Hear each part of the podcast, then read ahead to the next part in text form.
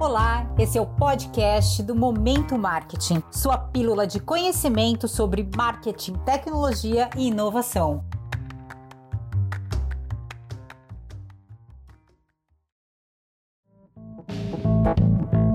Em um momento onde precisamos ser mais do que criativos e inovadores, eu trago para vocês alguns conceitos de inovação e algumas formas de inovar que estão em nossas mãos. Mas antes de tudo, por que é tão difícil inovar dentro das organizações? Aqui vão alguns motivos detectados por estudos referentes à inovação dentro das organizações. O primeiro deles é: o sucesso do passado pode obscurecer o futuro. As pessoas com poder de decisão, que conhecem o passado e sabem implementá-lo, podem olhar para o modelo novo com a visão de ontem e encontrar dificuldades tendo isso como entraves. O que essas pessoas devem pensar é que o cenário é outro, as ferramentas são outras, então vale a pena o teste, vale a pena experimentar. Pressão por lucros imediatos é a necessidade da entrega do lucro apenas a curto prazo. O que devemos lembrar é que temos que ter um planejamento para entrega de lucros a médio e longos prazos. Excessiva escuta de clientes. Estude-os e não apenas escute-os. Claro que a gente deve ouvir os clientes, mas muitas vezes nem eles sabem o que precisam ou o que querem. Portanto, além de ouvi-los, a gente precisa estudá-los. Medo da canibalização do que já existe. Por exemplo, uma empresa de mídia se preocupa que se tem presença no digital, isso pode acabar com o seu negócio impresso. Mas o que vale lembrar é que o novo sempre valerá o velho. Se você não fizer, outro fará processos necessários que maximizam a eficiência. As organizações costumam inovar no início, mas depois entendem que precisam aprimorar seus processos para trazer maior eficiência. E aí então que entra a dificuldade de implementação. As pessoas têm medo de incertezas, de processos novos, do desconhecido. E isso também acaba sendo uma dificuldade. Bom, baseado nisso, como inovar então?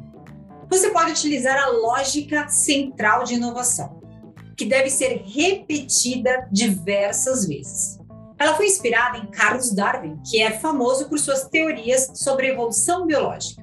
A primeira é a criação de variedade. O que, que significa isso? Fazendo uma correlação do mundo natural, plantas, animais e até humanos nunca são réplicas de seus pais. Compartilham, compartilhamos semelhanças importantes, mas somos diferentes. E é essa variedade que impulsiona a inovação. Por exemplo, no Vale do Silício, podemos observar uma variedade de startups de diferentes segmentos. A segunda é a competição brutal pela eficiência. Darwin chamou isso de sobrevivência do mais forte. Por exemplo, a floresta ela afasta as árvores mais fracas para que as fortes recebam mais luz do sol. Fazendo novamente uma referência ao Vale do Silício, os investidores fazem esse papel de floresta, investindo em 10 planos de cada mil. E desses 10, os consumidores ainda eliminam 9, ou seja, é brutal. E a terceira parte da central de inovação é a amplificação, que é a expansão dos mais fortes. Por exemplo, os leões mais fortes têm mais energia para se reproduzirem e espalharem assim seus genes. Trazendo novamente para o Vale, Google eliminou vários buscadores, Facebook eliminou várias redes sociais. Então, eu trago para vocês alguns métodos de inovação, que muitas vezes muito, muito fácil implementação. Bom, o primeiro deles é combinação de ideias existentes. Henry Ford não foi o primeiro que inventou o automóvel, você sabia?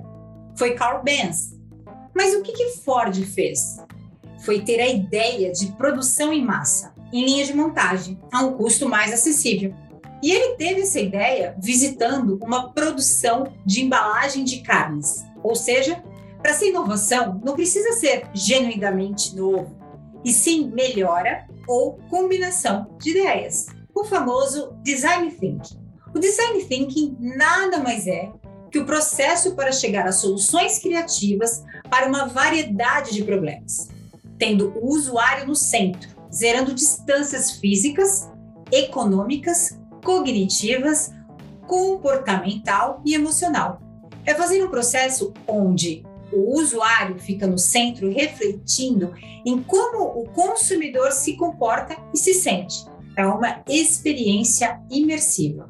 E temos também a inovação colaborativa. A inovação colaborativa impulsiona o ritmo de desenvolvimento de novos produtos em parceria com outras entidades, promovendo compartilhamento de tecnologia, know-how, processo com outras empresas, entidades ou grupos independentes. Nenhuma empresa de smartphone, por exemplo, produz todos os seus componentes. Eles contam com parceria e às vezes até com concorrentes para colocar o seu produto na rua. Então, quando o tema for inovação dentro da sua organização, lembre-se de, dessas três formas: combinação de ideias existentes, o design thinking e a inovação colaborativa. São opções de como inovar. Eu espero que vocês tenham gostado. Bons negócios, boas vendas e até a próxima!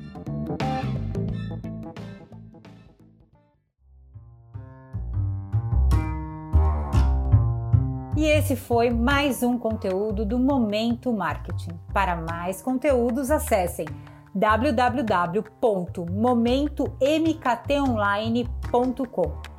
Te espero lá também. Tchau, tchau.